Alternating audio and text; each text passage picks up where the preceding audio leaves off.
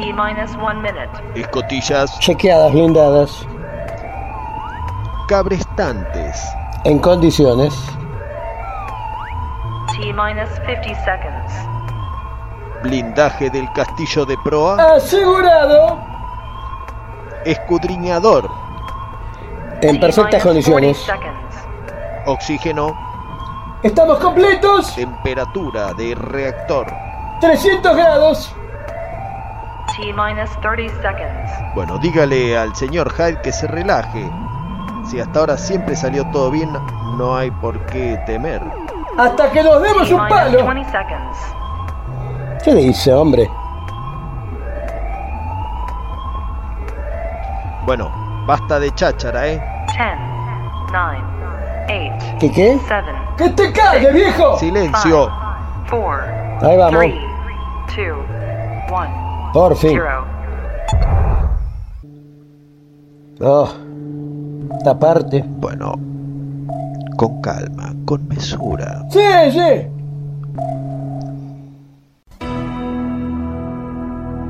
Buenas noches, esto es bairescityradio.com.ar. Esto es Cineficción Radio, el ciclo radial de revista Cineficción, una creación de Darío Labia y Juan Carlos Moyano. Cineficción Radio, conducido por Darío Labia y su amable anfitrión, quien les habla, Chucho Fernández. Nos acompañan en la operación técnica el querido Dr. Jekyll junto a Tony Bosikovich. La dirección artística y la puesta online es una realización de Edward Hyde. Diseño de sonido Pablo Sala. Cineficción Radio, el ciclo radial de revista Cineficción, es una producción general de Cinefanía y Camauer Rental Studios. Cineficción, dirección general Juan Carlos Moyano. Esto es bairescityradio.com.ar.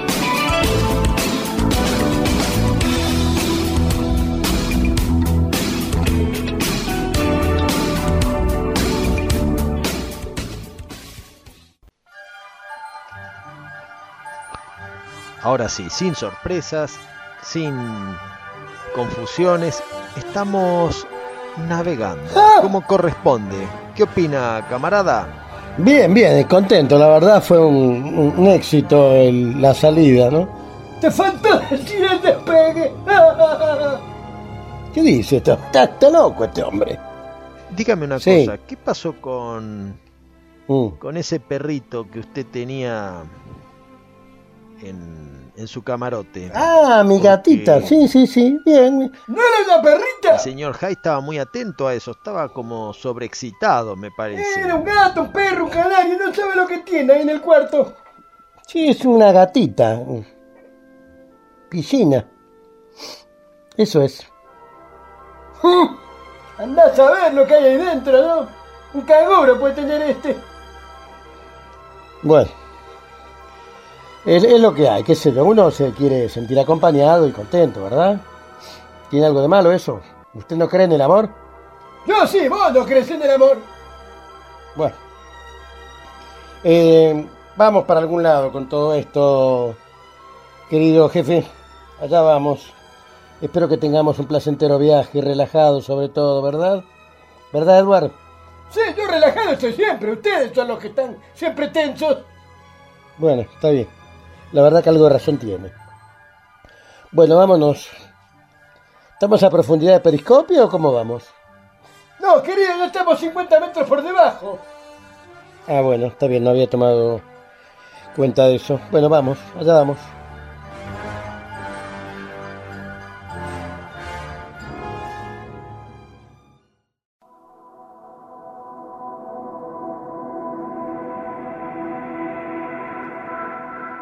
Curl esperó hasta que el humano desapareció tras la esquina. Luego se arrastró a cielo abierto. Ahora corría mucho más rápido que el paso de un hombre porque su plan estaba claro en su cerebro. Como un fantasma se deslizó hasta la siguiente calle y pasó una larga manzana de edificios. Giró en la primera esquina a máxima velocidad y a continuación, arrastrando el abdomen, reptó hasta la semioscuridad entre el edificio y un montón de escombros. Con los filamentos de los oídos captó las ondas de baja frecuencia de un silbido. El sonido vibró atravesando su ser y de repente el terror clavó sus gélidos dedos en su cerebro. El hombre tenía un arma y si lanzaba un disparo de energía atómica, un solo disparo, antes de que sus propios músculos pudieran expandirse en una furia asesina, pasó rodando una pequeña lluvia de rocas y entonces el hombre se colocó justo debajo de él. Curl lanzó el brazo y golpeó una sola vez el casco brillante y transparente del traje espacial. Se escuchó un sonido metálico de algo que se quebraba, seguido de un chorro de sangre. El hombre se dobló hacia adelante como si una parte de su cuerpo se estirase. Durante unos segundos los huesos, piernas y músculos milagrosamente lo mantuvieron de pie. Luego se derrumbó con un repiqueteo metálico producido por su traje espacial. El miedo se evaporó del todo y Curl salió de un salto de su escondite. Con ávida velocidad golpeó el metal y el cuerpo en su interior hasta hacerlo trizas. Por el suelo había grandes pedazos de metal arrancados del traje.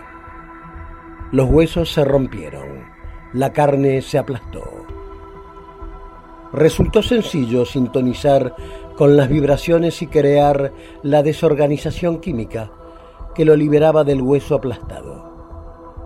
El alimento se encontraba, como Curl descubrió, principalmente en el hueso. Se sintió revivir, casi como un recién nacido. Allí había más comida de la que había ingerido durante todo el año anterior. En tres minutos todo había acabado. Y Curl salió disparado, como si huyera de un peligro extremo.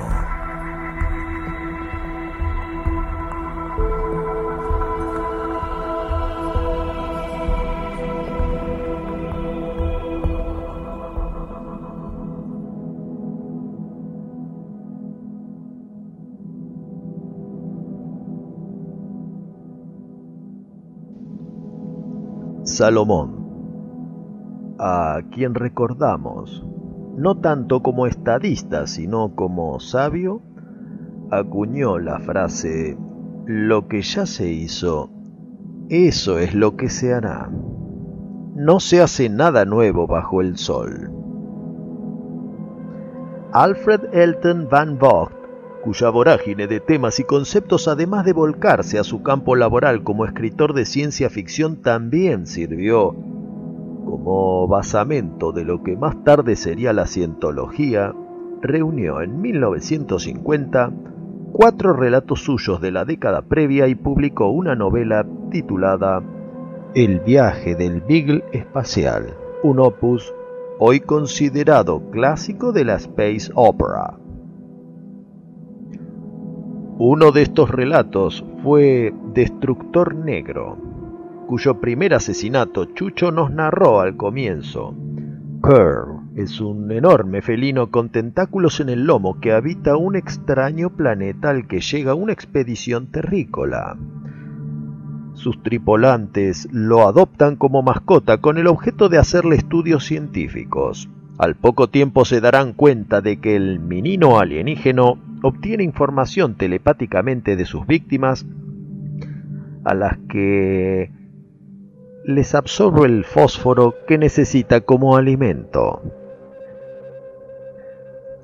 Publicado originalmente en el número de julio de 1939 de la revista Astounding, el relato Destructor Negro nos ofrece algunas perlas que dialogan con el polvorín que era el mundo unas pocas semanas antes de estallar la Segunda Guerra Mundial.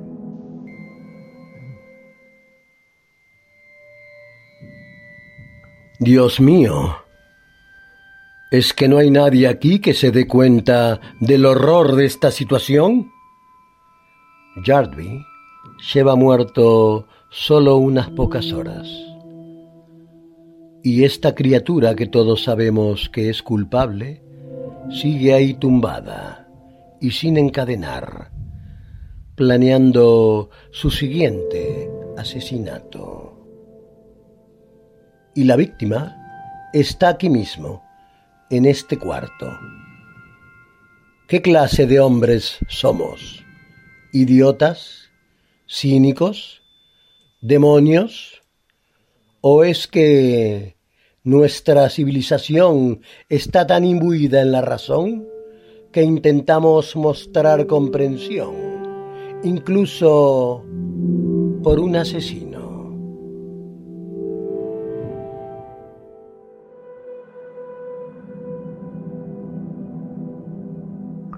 Cuatro décadas más tarde, un largometraje que hoy es de culto retomaba esa bajada de línea contra la ceguera que producen nuestras aspiraciones científicas y la revertía contra el que sería el nuevo enemigo común de nuestro tiempo, las corporaciones.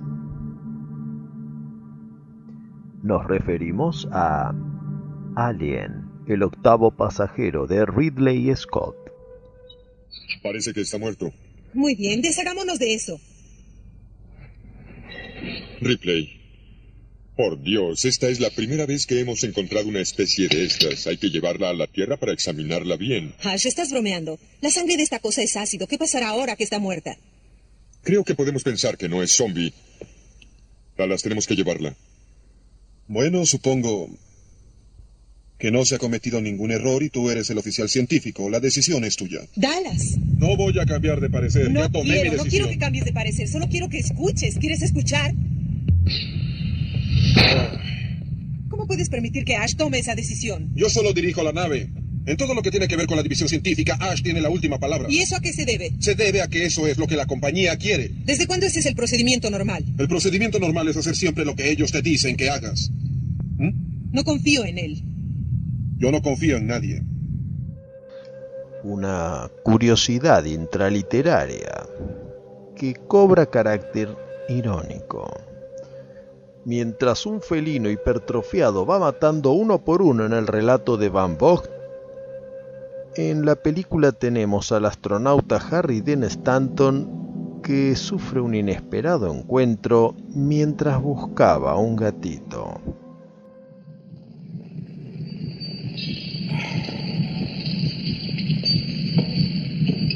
John C.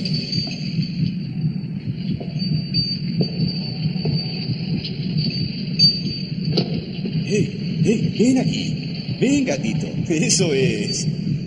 Muy bien. Acércate. Tranquilízate, no te voy a hacer ningún daño. Vamos.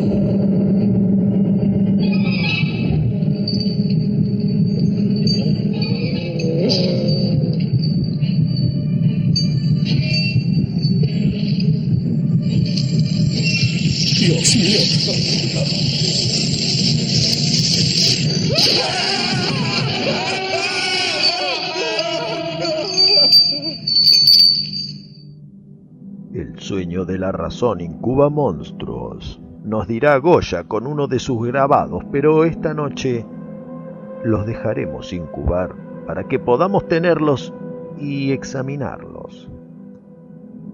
No correremos riesgos, ya que como Vademecum tenemos el terror visión de Jesús Palacios, editado allá en el viejo mundo por Valdemar. Somos Chucho Fernández y Darío Labia, y esta noche intentaremos mantenernos con vida a lo largo de una nueva cineficción radio.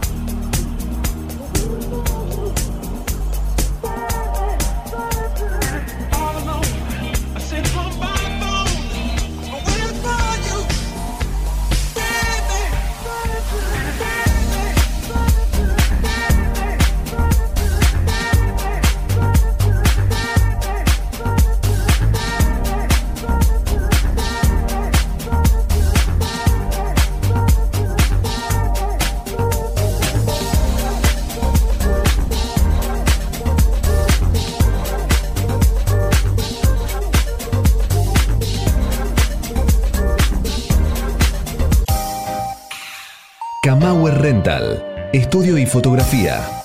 Proveedor de técnica y elementos de última generación para el sector audiovisual. Avenida Niceto Vega 5617, Palermo, Hollywood. Kamauer Rental. Contáctenos en info.kamauer.com.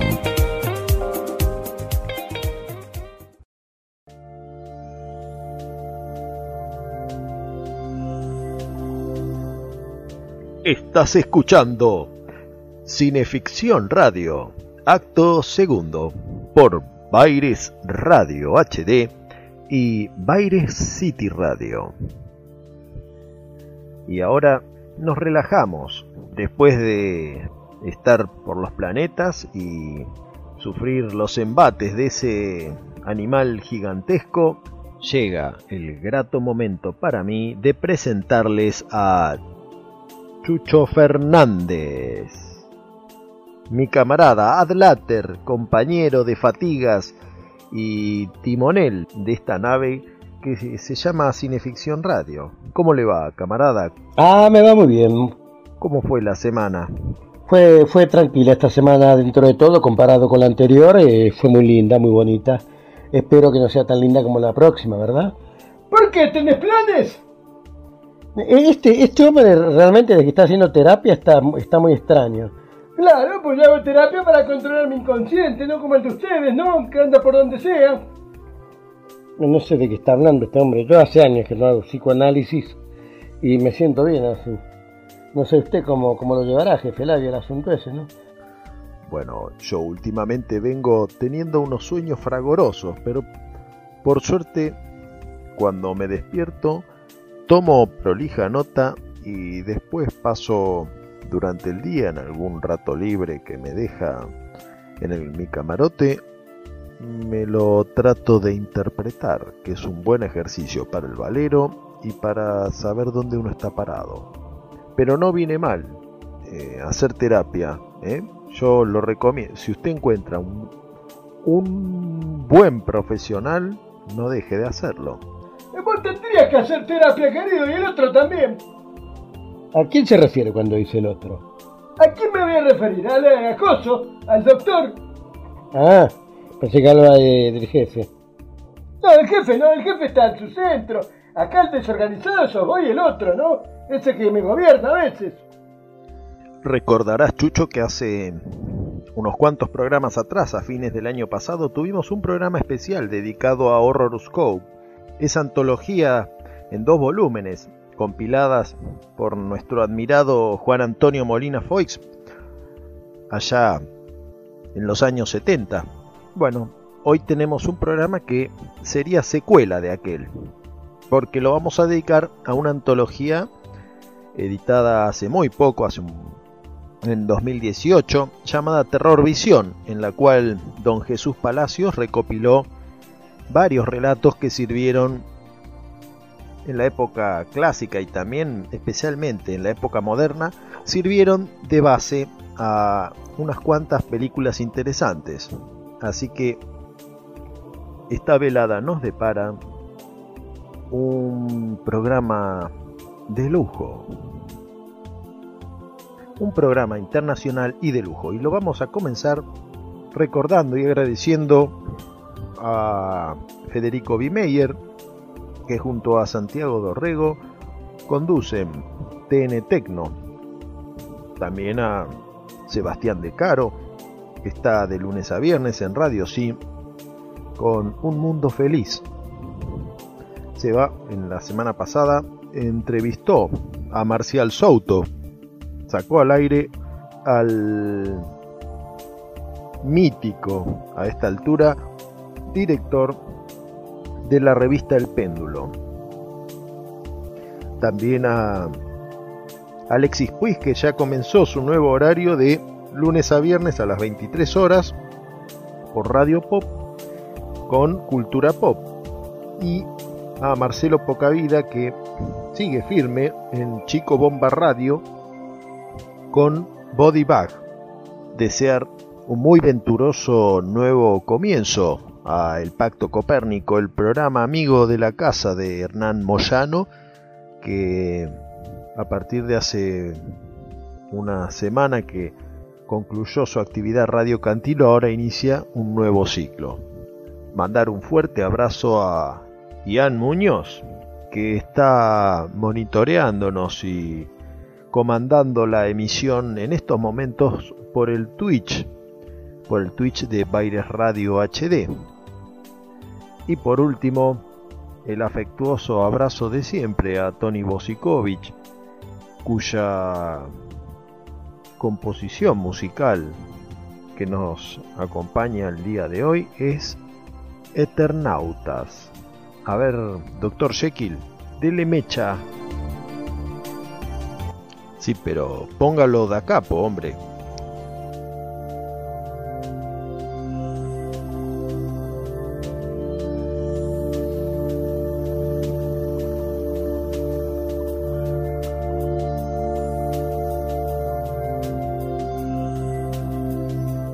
Ahora entran los corales.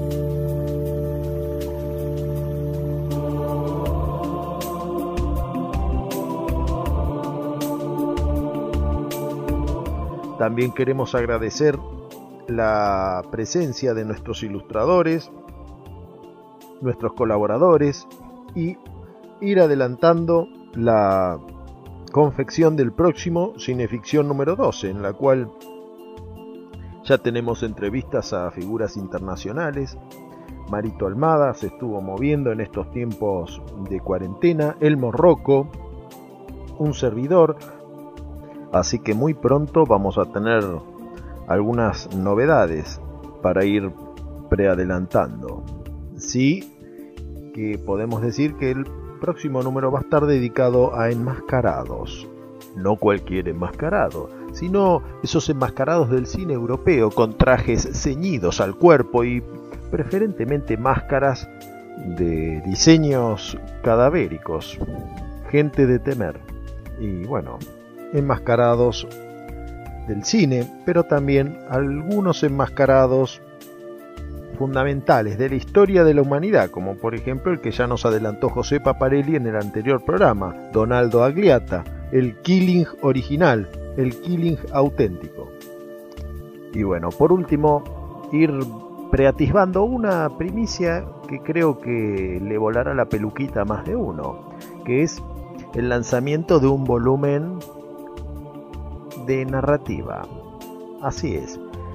Por ahora no se puede adelantar mucho más, pero con el correr de los programas iremos dando más sobre esta, este nuevo proyecto que es bastante novedoso de acuerdo a todo lo que venimos haciendo. Y ahora sí, nos vamos a relajar un poco la cabeza con algo de la música que elige Chucho para la tanda y volvemos con una dosis de Eroguro.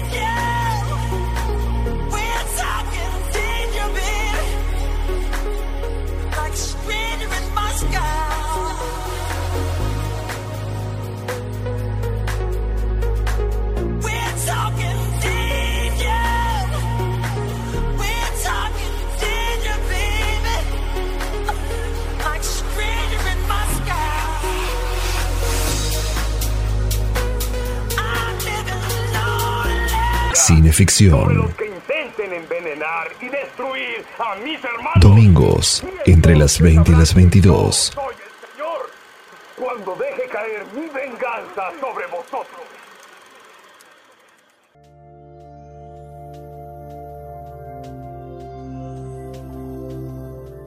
Esto es Cineficción Radio, tercer acto por Baires City Radio y Baires Radio HD. Algunos lo denominan Rey del Eroguro, otros simplemente el Edgar Allan Poe japonés. Edogawa Rampo creó un universo extravagante y al mismo tiempo folletinesco, a través de historias estrambóticas y delirantes, plagadas de desviaciones sexuales, mutilaciones, perversiones, sadomasoquismo y horror.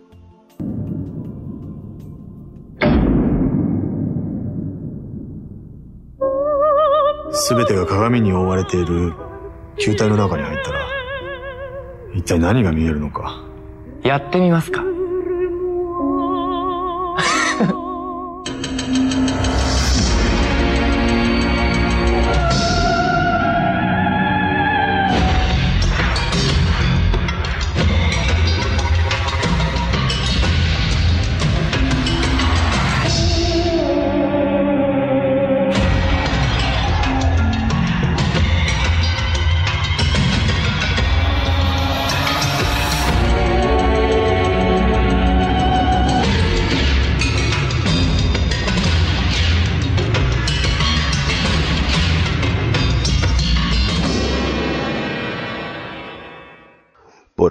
De sus páginas deambularía el inefable detective Kogoro Akechi, auténtico Sherlock Holmes del sol naciente, teniéndose que enfrentar a la silla humana, al demonio de veinte rostros o al pintor asesino de geishas. Otras páginas de Rampo nos darían relatos temerarios, como por ejemplo La oruga, publicado originalmente en 1929, diez años antes de que Dalton Trumbo escribiera Johnny tomó su fusil, un justo equivalente para el mundo occidental de aquella sórdida historia. La oruga sería llevado a la pantalla como segmento del film Rampo Noir en 2005 y sería argumento principal de Caterpillar, dirigida en 2010 por Koji Wakamatsu. La historia es la de un veterano de guerra mutilado, cuya esposa debe cuidarlo en el lamentable estado en que se encuentra. Para los amigos de la familia y los vecinos es una labor abnegada, pero luego de algún tiempo la cosa se subvierte y afloran cuestiones impensadas. Una sensualidad perversa y abyecta proyectada por la atracción y culpa que ejerce simultáneamente esa oruga de carne que es su esposo. En el fondo, obscuro y turbio, nada más y nada menos que el ansia de dominación femenina sobre la impotencia masculina conceptos que en el Japón de 1929 o en cualquier otro país eran demasiado revolucionarios, escandalosos y desafiantes. En Terror Visión tenemos una ajustada traducción del relato por don Daniel Aguilar, que se esforzó en restaurar muchos párrafos eventualmente quitados por la censura. Y después de este pequeño prolegómeno, los dejo con un pasaje significativo de La oruga de Dogawa Rampo, interpretado por mi camarada Chucho Fernández.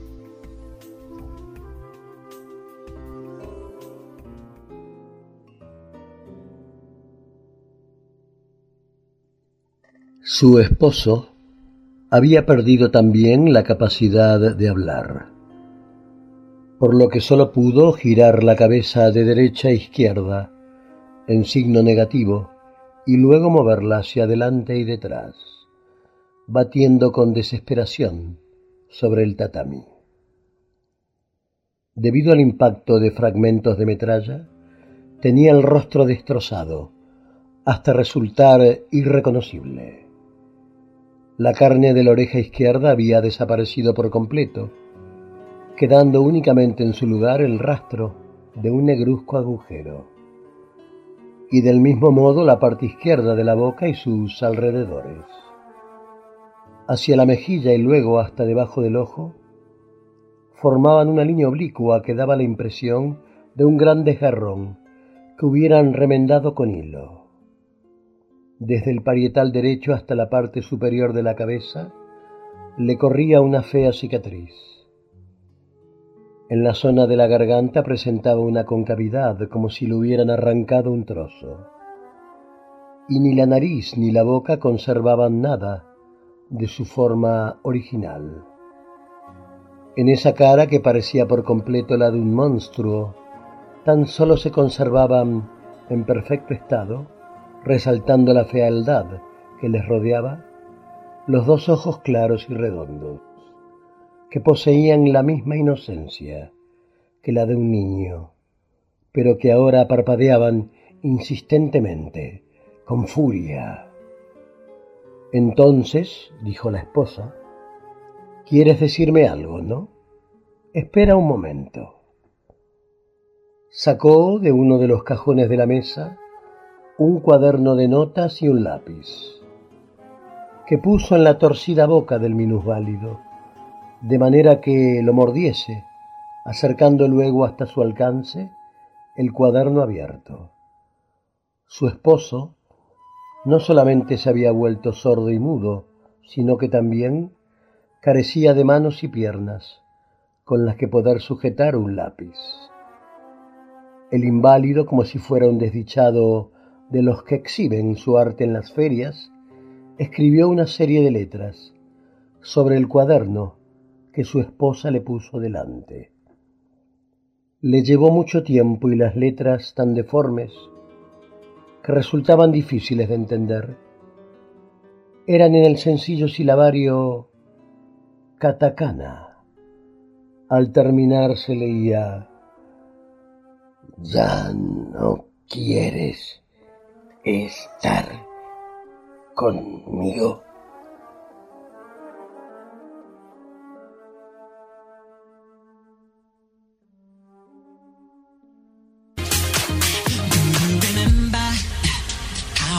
Used to talk, you know, we stayed on the phone at night till dawn. Do you remember?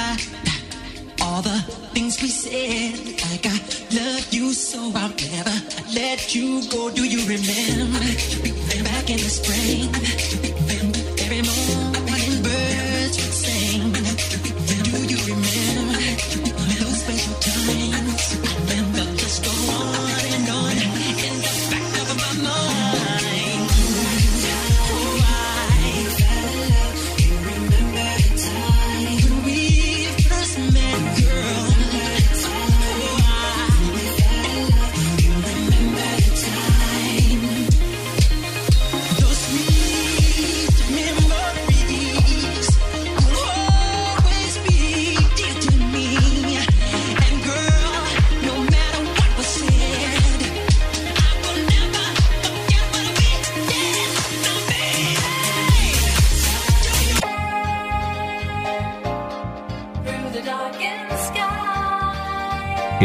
industria audiovisual argentina, Pablo Sala. Música original y diseño de sonido para todo tipo de films. Pablo Sala. Contactanos en música arroba pablosala.com.ar Cineficción Radio. Espeluznantes historias de terror.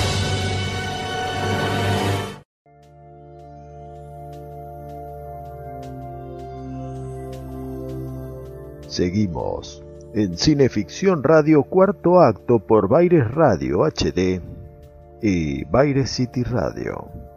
Es momento de la entrevista internacional y esta noche tenemos a quien consideramos por su constante presencia y atención como un amigo de la casa. Le damos la bienvenida a don Jesús Palacios el Obscuro.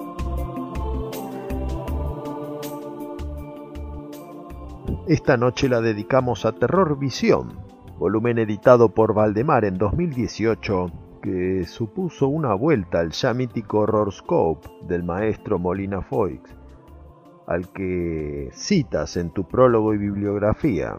Nos gustaría, querido Jesús, conocer cómo fue tu primer encuentro con Horrorscope, sin duda, allá, en el lejano siglo XX.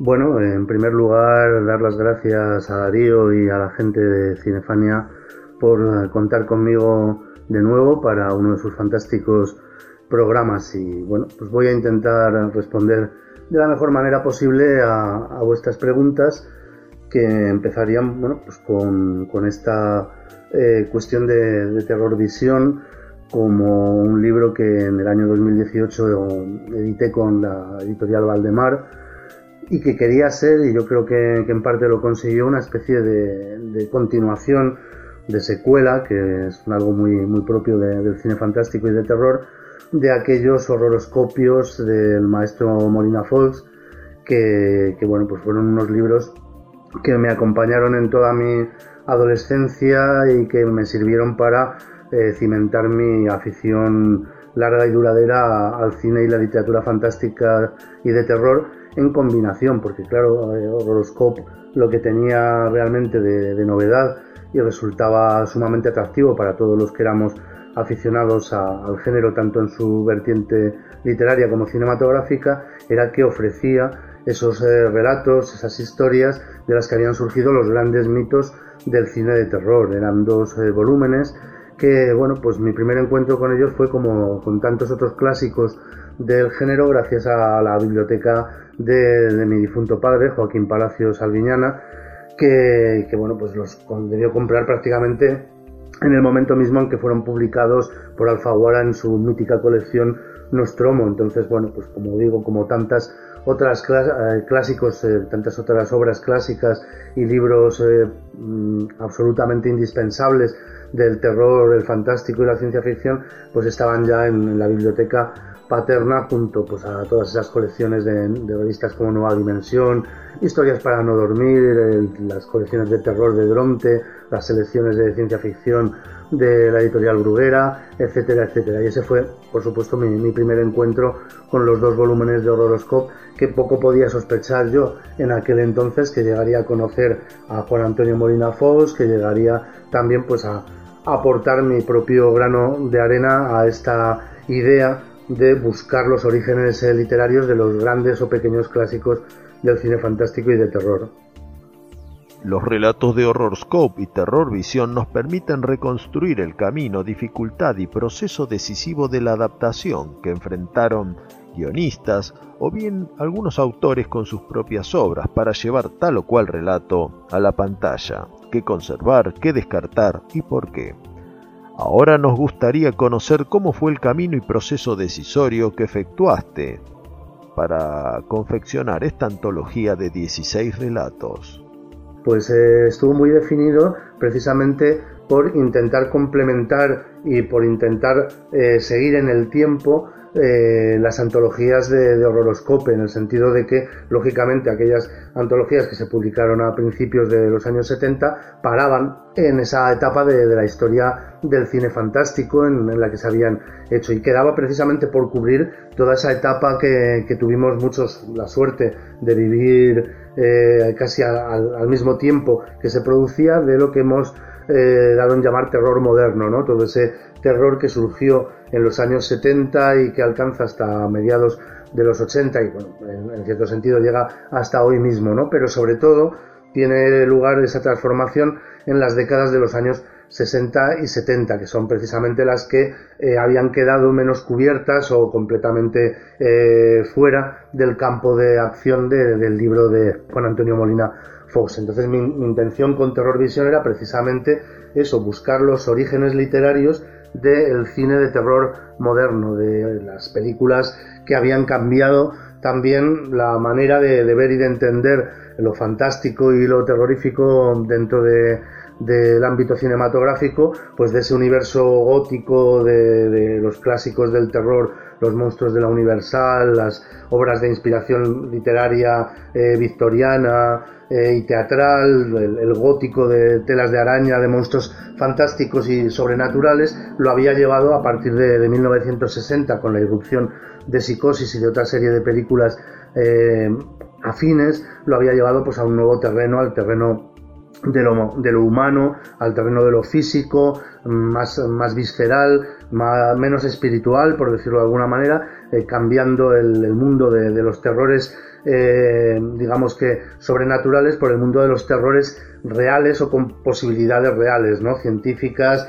eh, psicológicas, pasando de- del, del terror de lo no humano al terror que los propios seres humanos podemos inspirar. Y ese fue el leitmotiv de, de esta, de esta antología, fue el ir buscando en las películas eh, importantes de, terror de las décadas de los años 60, 70 y 80, incluso llegando eh, hasta cierto punto a la actualidad, si habían tenido y cuáles eran esos orígenes literarios que convenía rescatar para entender mucho mejor el proceso de cambio, el proceso de evolución del cine de terror en la modernidad, ¿no? Y esa, esa fue la, la idea eh, que, que- sirvió para eh, organizar el esqueleto de los 16 relatos que forman parte de, de la antología. ¿Cuáles consideras que son las perlas o los aportes más suculentos que el fan de la literatura fantástica puede encontrar en Terror Visión? Siempre, siempre es complicado y difícil, pero sí que es verdad que eh, dentro de, de esta antología, donde te puedes encontrar tantos relatos muy conocidos, porque precisamente por eso han dado lugar a numerosas versiones fílmicas, hasta otros mucho más oscuros o relatos eh, casi, casi inéditos, porque hasta cierto punto quienes hicieron las películas que utilizaron esas historias como base, un poco como que querían que pasaran desapercibidas, ¿no? O que o, quizá eran producto de la influencia de estos cuentos, pero no de una forma eh, reconocible directamente, ¿no? Por ejemplo, se me ocurre el caso de, de, de Alien, ¿no? La película de Ridley Scott con, con guion de Dan O'Bannon, donde, eh, bueno, pues nosotros hemos incluido varios relatos que a mí, a mi juicio, me parece que han influido claramente, influyeron claramente en la estructura del guion y de la historia que se cuenta en Alien, pero obviamente Alien es un guion original que no se reconoce como basado en ninguna obra literaria. Y sin embargo, pues como digo, ahí están en esta antología, por ejemplo, el relato Las criptas de Joe Bombis de Clara Aston Smith, que también destacaría porque es la primera vez que se publica en castellano la versión original escrita por Clara Aston Smith antes de ser reeditada, recortada y adecuada por, el editor de, de Weird Tales, que le metió bastante, bastante tijera. Pues este relato, Las criptas de Bombis de Clara Aston Smith, junto a otro de los incluidos, Oscuro Destructor de, A. Evan Bog, son dos de los relatos que yo creo claramente influyeron a la hora de crear una película como Alien que no tiene aparentemente un referente literario directo. Hay otros relatos que creo que pueden ser muy atractivos para, para el aficionado al terror precisamente por no ser tan eh, conocidos o no estar tan al alcance de la mano, ¿no? Como puede ser La oruga de Dogawa Rampo, que como sabéis, bueno, pues es el gran escritor de horror, crimen y misterio japonés, que bueno, de hecho es un seudónimo, Dogawa Rampo es como, como suena Edgar Allan Poe en japonés, y el relato de la oruga ha sido llevado varias veces a la pantalla y es realmente uno de los eh, de las historias de horror más escalofriantes sin tener por supuesto ningún elemento además sobrenatural sino eh, ir directamente a- al tema que le obsesionaba a Rampo de la deformidad física y a la denuncia antimilitarista etcétera otros relatos que destacaría también bueno pues por ejemplo eh, está la narración real de la historia del hombre elefante contada por Sir Frederick Trips, el médico que le, que le trató, ¿no? Que forma parte de sus memorias. Aquí hemos extraído exactamente toda la parte que sirvió también para crear la, la famosa película de, de David Lynch. En fin, yo creo que hay bastantes, bastantes joyitas den- dentro del libro. Es verdad que hay relatos muy conocidos porque muchas películas han buscado inspiración en clásicos como, como Edgar Allan Poe o, como, o como Lovecraft, ¿no? Está el Reanimator, el del más allá, etcétera, pero también hay otros pues menos fáciles de, leer a, día de hoy o de encontrar como la calavera del Marqués de Sade de, de Robert Bloch tenía que haber algo claramente de Robert Bloch porque aparte de ser el creador de Psicosis pues es uno de los grandes creadores de- del terror moderno ¿no? ¿Cuál fue el relato más complicado de conseguir? Complicados de, conseguir, realmente eh, no hubo tampoco muchos, muchos, eh, muchas complicaciones. Sí que es verdad que ha habido algunos relatos que eran más eh, peculiares y por tanto, bueno, pues costaba un poquito más el dar con ellos, como precisamente fue el caso de, de la calavera del Marqués de Sade, que hacía mucho tiempo que no, que no se reeditaba o no se, no se encontraba.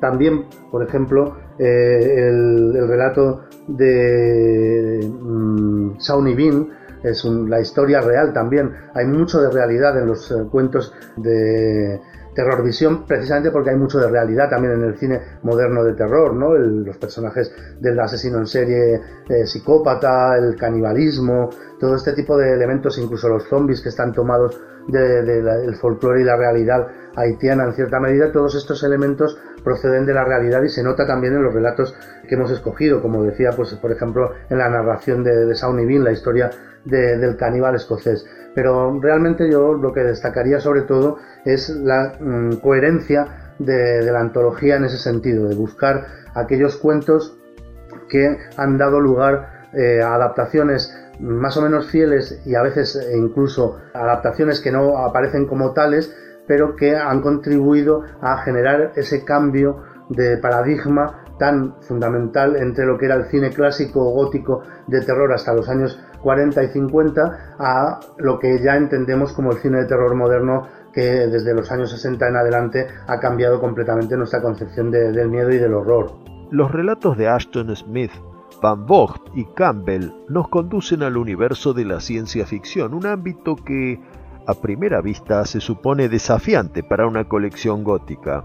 ¿Estaban estos autores originalmente en tu idea de terror visión? Esto ocurre, por ejemplo, cuando, cuando incluyes relatos como los eh, que citaba, ¿no? De Claraston Smith, de Van Gogh, también está el cuento eh, de ¿Quién anda ahí? que dio lugar a La Cosa, las dos versiones cinematográficas de La Cosa de, de John W. Campbell, bueno, habría que decir casi ya tres versiones en, en cierto sentido, que son relatos, como también en cierta medida los de los de H.P. Lovecraft, Herbert West Reanimador, que dio lugar a Reanimator, o, o del Más Allá, que dio lugar también a From Beyond, conocida en España como Resonator, son historias de ciencia ficción que demuestran claramente también cómo esa evolución del género gótico a lo largo de las décadas eh, fue llevándolo a otros territorios, ¿no? como es el del espacio exterior, las mutaciones, los científicos locos, etcétera, que aparentemente eh, pues parecen temas muy poco propios de, de una colección como es la colección gótica de Valdemar en la que aparece el volumen de Terrorvisión. Pero sin embargo, yo creo que esto es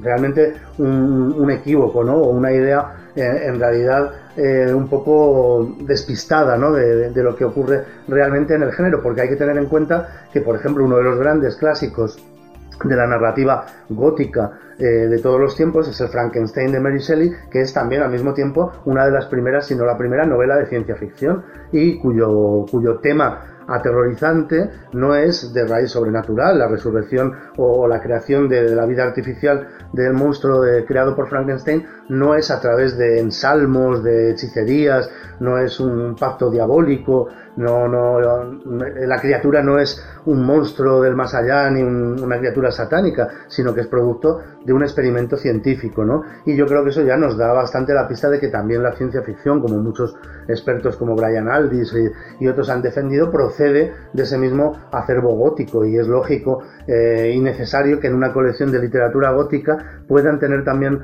su lugar aquellas obras de ciencia ficción terrorífica que participan de, elementos góticos, ¿no? Por ejemplo, eh, en este el caso de las historias que hablamos de, Aston Smith o Van Gogh que, influyeron en la creación de Alien, como, como ya vimos, pues cuántas veces no se ha dicho cómo Alien realmente renovaba el género gótico, convirtiendo la mansión encantada o el castillo terrorífico en una nave espacial, pero repitiendo muchos de los elementos propios del discurso gótico, ¿no? Eh, los pasadizos, la dama en peligro, el monstruo, etcétera, etcétera. Te hemos visto hace poco en la Semana Negra de Gijón.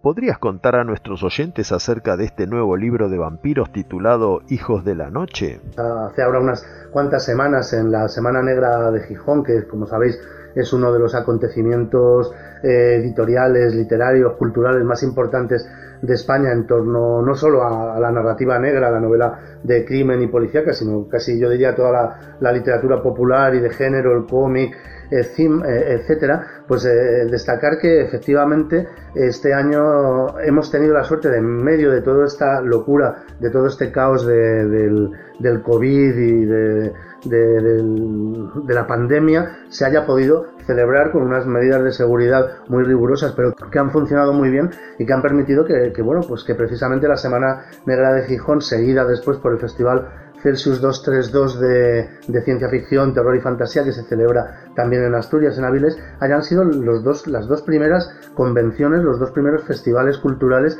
que se han celebrado después de, eh, la, de la pandemia, ¿no? Y la verdad que, que han estado ambos francamente bien y he tenido la suerte de participar en ambos presentando también un librito que es un libro colectivo que se llama Hijos de la Noche, Vampiros, Cine y Literatura, publicado por la colección Archivos Bola, que es una colección de, breviarios, son libros pequeñitos de iniciación a, determinados temas eh, culturales, eh, artísticos sobre todo, li- literarios, etcétera, pues de, forma muy, como digo, muy divulgativa y muy, muy amena, ¿no? Y en este caso se trata de los vampiros, obviamente, en, un librito en el que hemos participado cuatro autores, eh, Iria Barrovale, eh, Frank G. Rubio, que es el director de la colección, eh, y Rosemary Thorne, y yo mismo, en bueno, pues lo que es una aproximación al personaje del vampiro en cine y literatura desde varios ámbitos diferentes, ¿no? Tanto de- desde el aspecto de, la literatura, eh, el vampiro en la literatura española e hispanoamericana, sus diferencias con la tradición anglosajona, que ha sido precisamente pues mi, contribución al libro, un recorrido también lógicamente eh, muy, muy conciso y divulgativo por el mundo del cine de vampiros, desde el cine mudo hasta nuestros días, que es el que afronta el artículo de Franje Rubio, eh, la figura de, la condesa Bathory, de la condesa sangrienta en la historia y también en el cine, que corresponde al texto de Rosemary Thorne, y finalmente una reflexión acerca de ese gran clásico del cine eh, de culto underground eh, español que es Arrebato de Iván Zulueta en clave vampírica, que es el análisis que ofrece Iria Barro Vale en el libro. Es un librito como digo, muy poco ambicioso, es un librito divulgativo, pero que yo creo que cumple muy bien su función y que además, bueno, dentro de esta colección de archivos Bola eh, son libros muy baratitos, muy accesibles, que permiten, pues eso, eh, el que la gente joven y gente con poco, con poco dinero en el bolsillo pueda también aproximarse a ellos. ¿Puedes darnos algunas pistas sobre tus próximas publicaciones? ¿Cómo sigue el panorama editorial de nuestro rubro fantástico y oscuro luego de esta pandemia, cuyos efectos aún no terminamos de discernir del todo? Está a punto de, de ver la luz una reedición de mi biografía o biofilmografía de Germán Robles, el vampiro mexicano. Estoy trabajando en varios proyectos eh, a la vez, de los cuales tampoco quiero adelantar mucho porque ya se sabe que si se habla mucho a veces parece que uno echa una maldición sobre ellos. Este ya está prácticamente cerrado, el- el- la reedición ampliada eh, mm, y con nueva, nuevos materiales, nueva documentación de Germán Robles. Hay un libro sobre los escándalos sexuales en Hollywood que está ya también bastante avanzado y, bueno, algunos otros proyectos que como decía no, no quiero no quiero adelantar demasiado.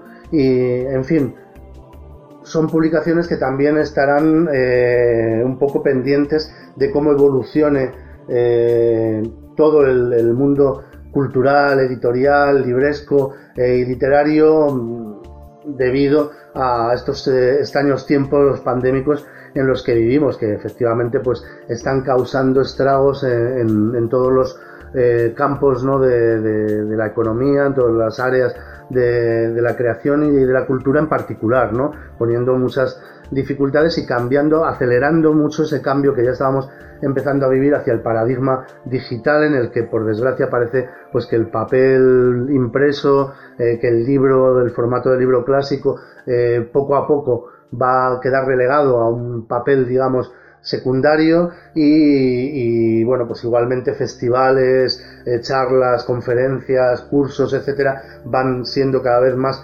vehiculados hacia el universo online y hacia, hacia eh, el mundo virtual y, bueno, pues veremos qué, nos depara este, este futuro distópico en el que nos ha empujado ya eh, frontalmente la, la, llegada de la pandemia. Esperemos, no obstante, que todos aquellos que somos aficionados al fantástico, a la ciencia ficción y al terror, que estamos muy acostumbrados a vivir ya eh, apocalipsis ficticios, todo tipo de pandemias, virus, eh, situaciones post-catastróficas, eh, hecatómbicas y radiactivas, pues seamos los más aptos para, para sobrevivirlas, ¿no? que para eso somos pues expertos en la materia.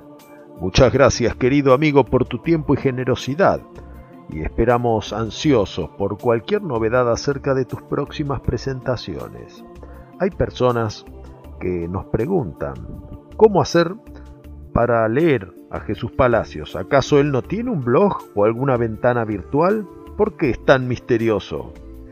Si ustedes, caros oyentes, buscan en Twitter, lo encuentran en arroba gespalacios-bajo.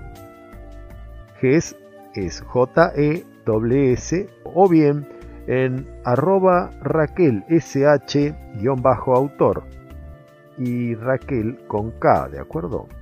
Y si usted no tiene Twitter porque lo enferman las tendencias del mundo moderno, vaya directo al blog Raquel SH cinelibroscomic.blogspot.com. Raquel sh cinelibroscomic.blogspot.com. Y ahora descansamos la cabeza porque a continuación se nos acerca el doctor Herbert West.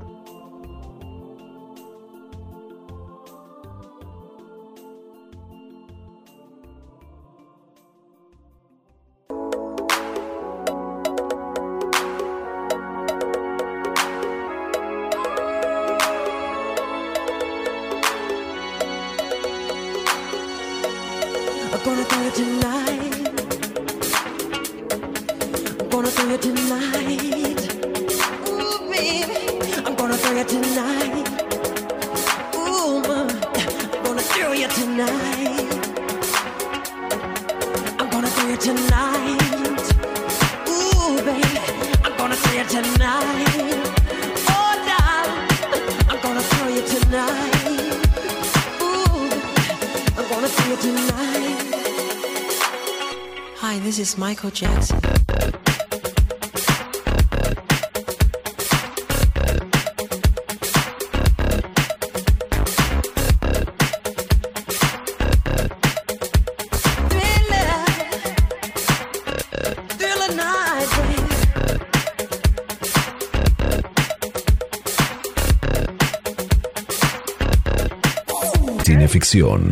Para estar bien informado y esquivar todas las balas. Para adquirir cineficción, consulte en cinefanía.com.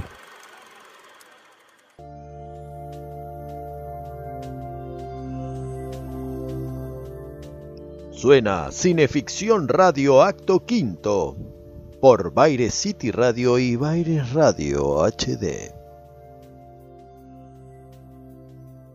Herbert West Reanimador fue una serie de relatos que Lovecraft escribió para un revistín de humor de 1921 en el que lo publicó a modo de serial en seis episodios por los cuales le abonaron la suma de 5 dólares por cada uno.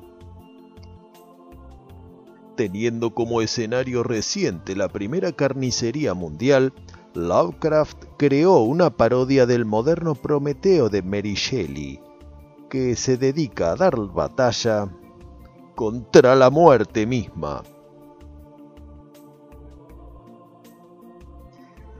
Plegado a las huestes del prometeísmo que busca socializar el atributo divino de dar o quitar vida, Herbert West tiene como emblema una hipodérmica llena de un compuesto que aplica en el antebrazo del cadáver de turno sobre la mesa de disección, provocando la restitución de la vitalidad de los músculos y sistema nervioso.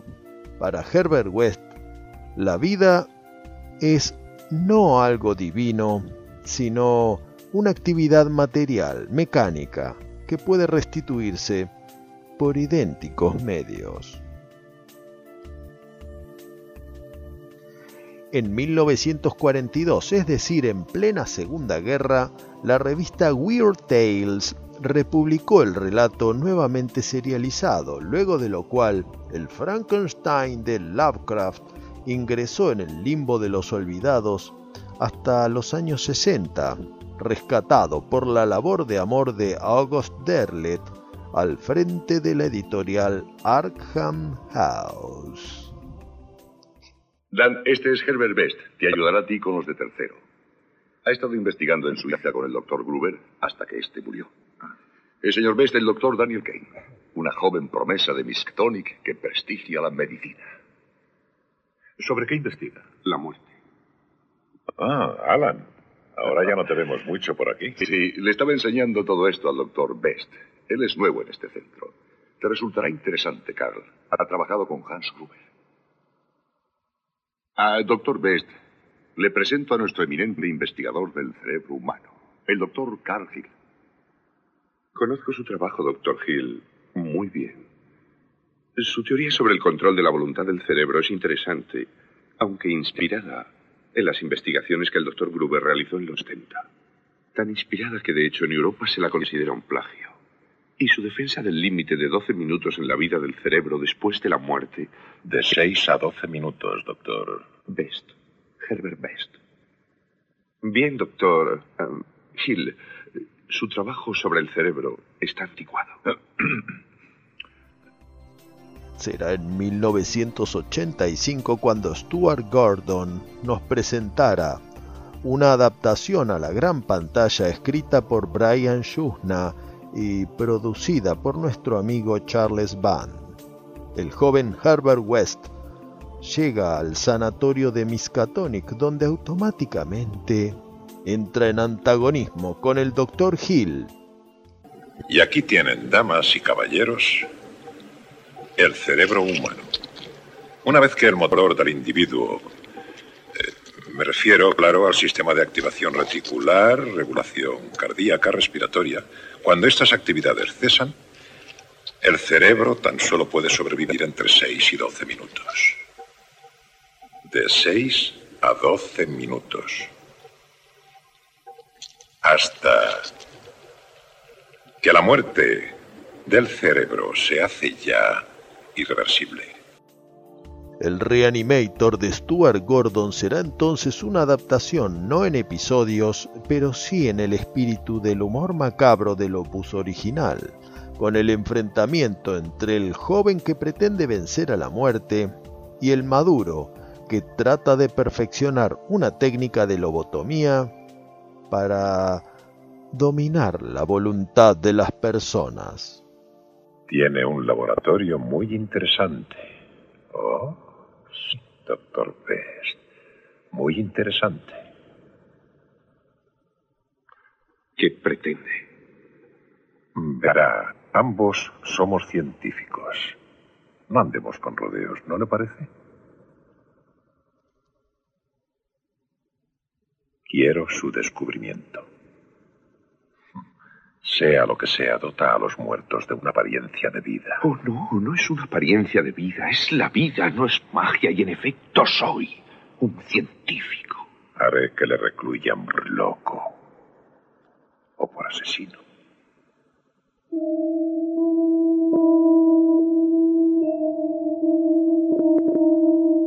Quiero que haga usted todo lo que yo le diga, Best.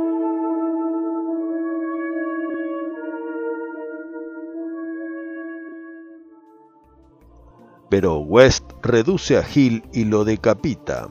Luego le aplica la hipodérmica a la cabeza y al cuerpo, ambos por separado, que cobran vida y se escapan con el compuesto reanimador para dedicarse a cumplir sus nefastos planes. ¿Cómo me ha decepcionado usted? Se apodera del secreto de la vida y la muerte y aquí está timándose con una cabeza de chorlito. Ni siquiera es un científico de segunda. Ah, doctor Bear. Me alegra volver a verle. ahorrado la molestia de ir a buscarle. Jamás conseguirá hacer suyo mi descubrimiento. ¿Quién creerá a un decapitado? Busque trabajo en un circo. No comprendo cómo un joven inteligente como usted ha cometido el error de venir hasta aquí a desafiarme a mí. Oh, tengo un plan. Y yo también.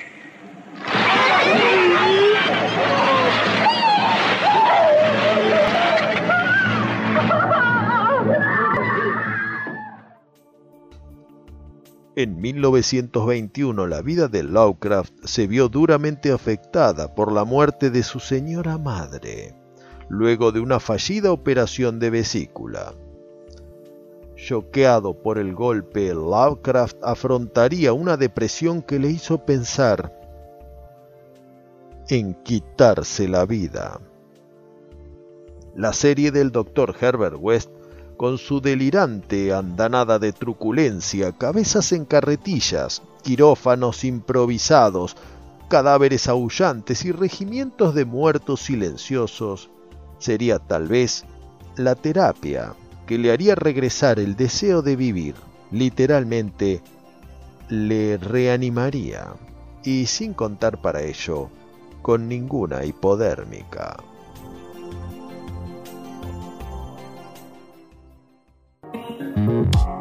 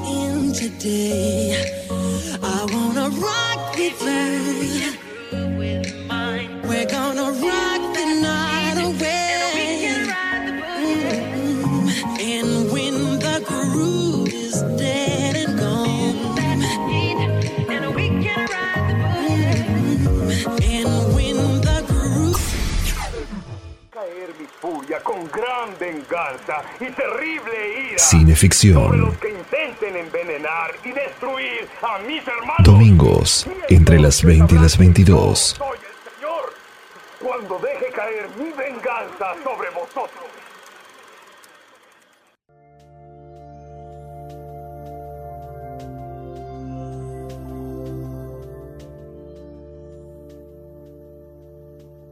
Estás en Cineficción Radio Último Acto por Baires Radio HD y Baires City Radio.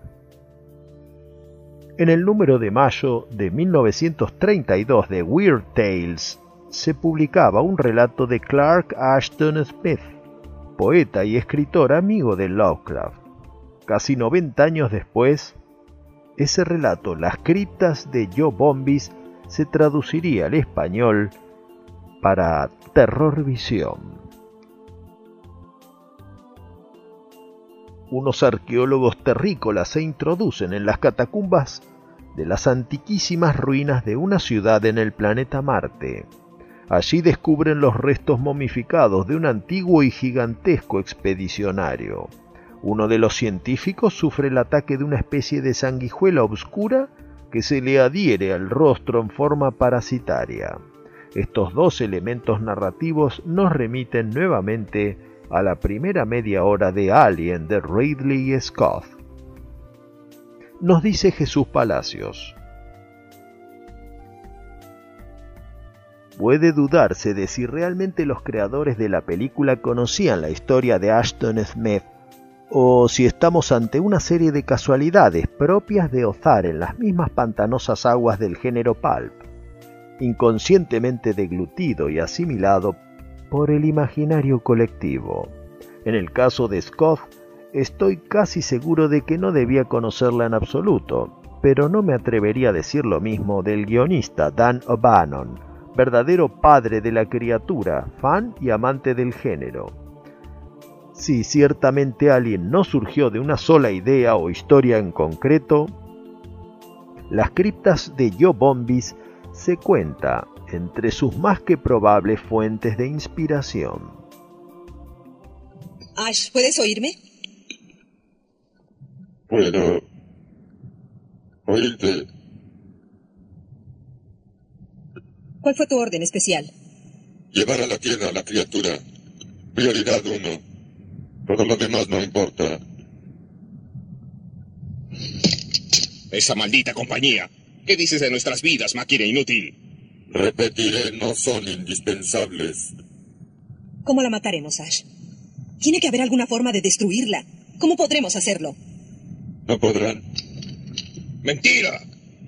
No entienden contra qué se enfrentan. Es un organismo perfecto. Su estructura solo se compara con su hostilidad. ¿Tú la admiras?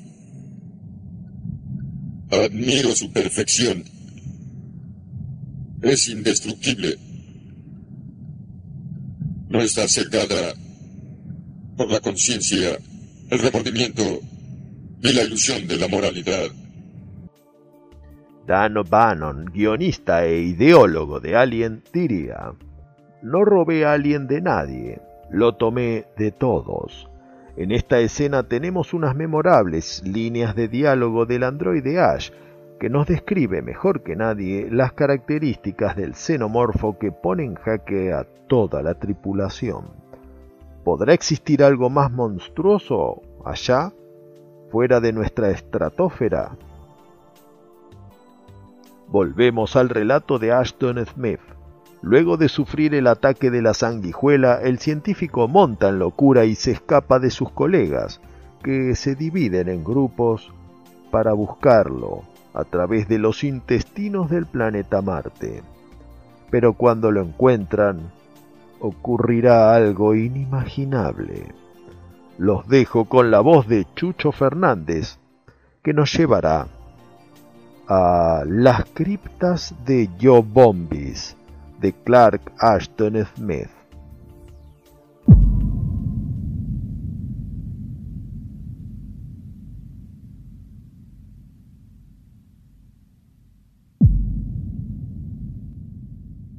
Escuchábamos un repiqueteo rítmico a medida que nos acercábamos al lugar. Era como el martilleo de demonios en algún mausoleo olvidado. Cuando nos acercamos más, las linternas nos revelaron una visión tan inexplicable como inesperada. Una figura humana que nos daba la espalda, con la cabeza oculta bajo una hinchada manta negra. Estaba de pie cerca de los restos de la momia y golpeaba la pared con una barra metálica acabada en punta. No sabíamos cuánto tiempo llevaba Octave allí, ni dónde había encontrado aquella barra.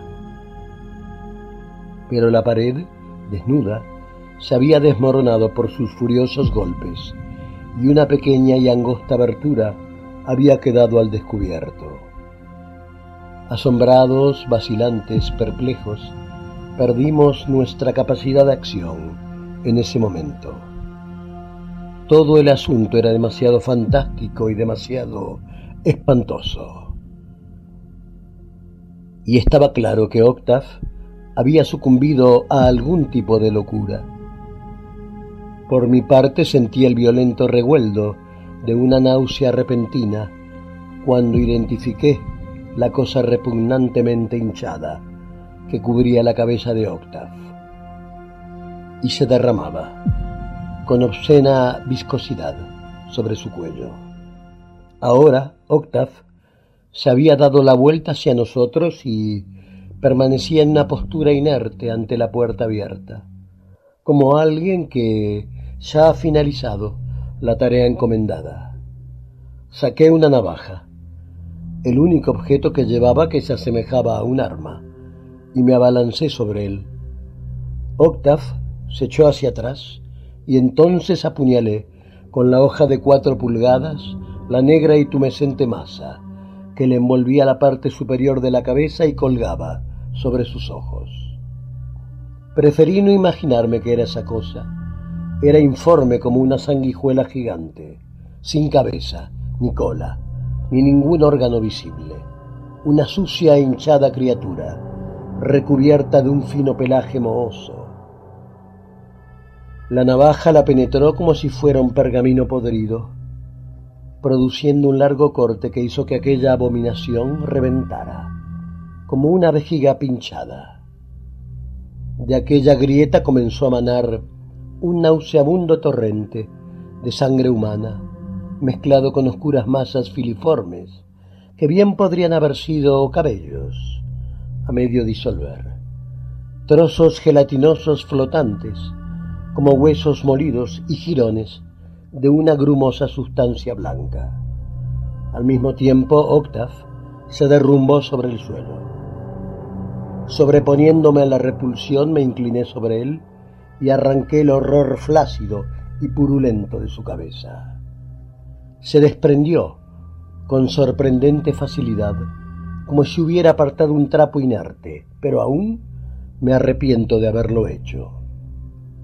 Debajo ya no había un cráneo humano, pues la mayor parte, hasta las cejas, había sido devorada, y el cerebro estaba al aire y parcialmente consumido.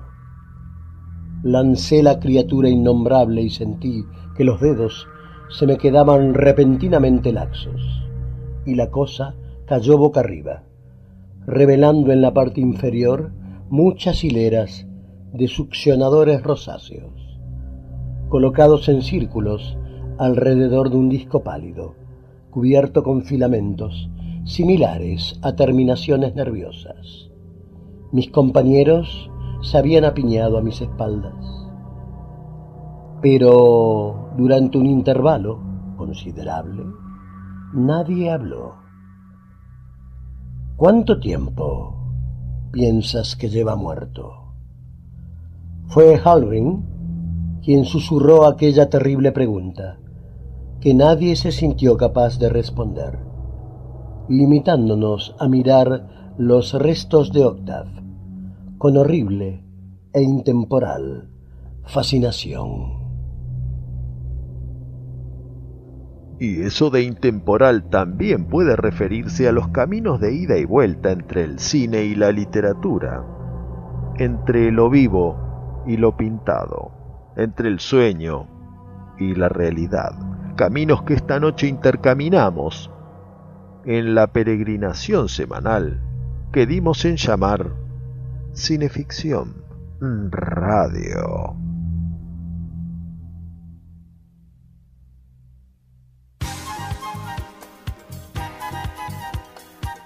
Bien, damas y caballeros, esto fue todo por hoy. Esto fue Cineficción Radio. Los acompañaron en la conducción el querido jefe Labia, Darío Labia. ¿Y quién les habla? Chucho Fernández. En la producción general siempre ha estado Claudia Graciano con nosotros. Nos acompañan en los timones de profundidad y al mando el querido Tony Bosikovic en bairescityradio.com y el camarada Ian Muñoz en Baires Radio HD 24-7 TWCH. En la operación técnica, el querido Dr. Jekyll. La puesta online ha sido durante toda esta temporada y la pasada del querido Edward Hyde. Y ahora les explico por qué ha sido.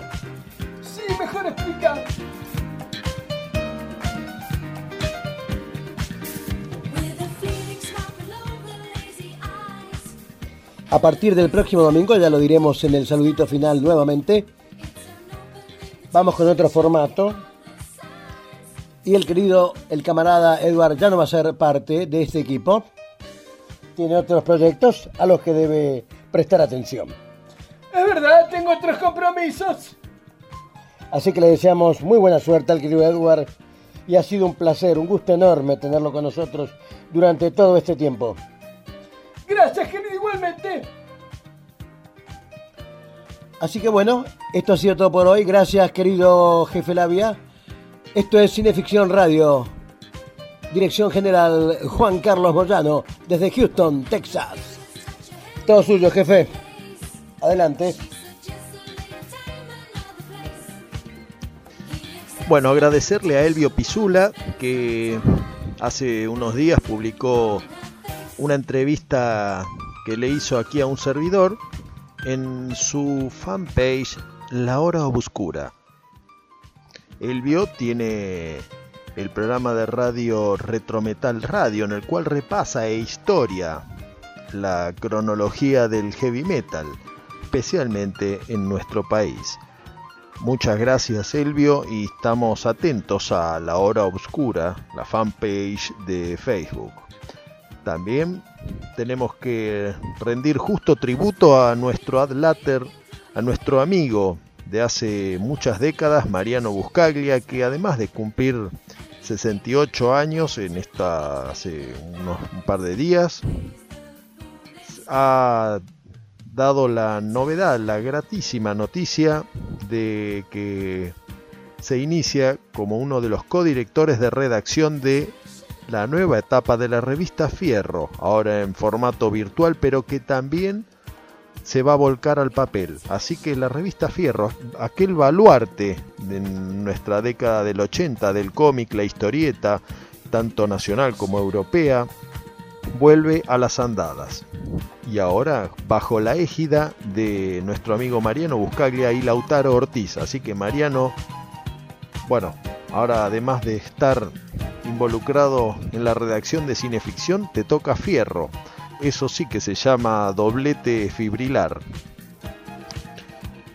Agradecer a Futark Remeras, que está siempre pendiente de nuestros programas y actualizando el catálogo en el cual tiene todas nuestras publicaciones. También un abrazo grande a Mariano Chinelli que se acaba de sumar al Instagram. Mariano es uno de los coeditores del libro de oro de Cinefanía Sci-Fi TV junto a Juan Carlos Moyano. Así que estamos hablando de una persona altamente comprometida con los valores y exigencias de nuestros métodos de investigación. Bien, damas y caballeros, esto fue todo por hoy. Esto fue Cineficción Radio. Queremos comunicarles, contarles, decirles que a partir del próximo domingo, como siempre entre las 20 y 22 horas, tendremos un nuevo formato. Hasta aquí hemos llegado con este. Vamos a despedir al querido Edward, que no nos va a acompañar en la próxima temporada, en el próximo formato.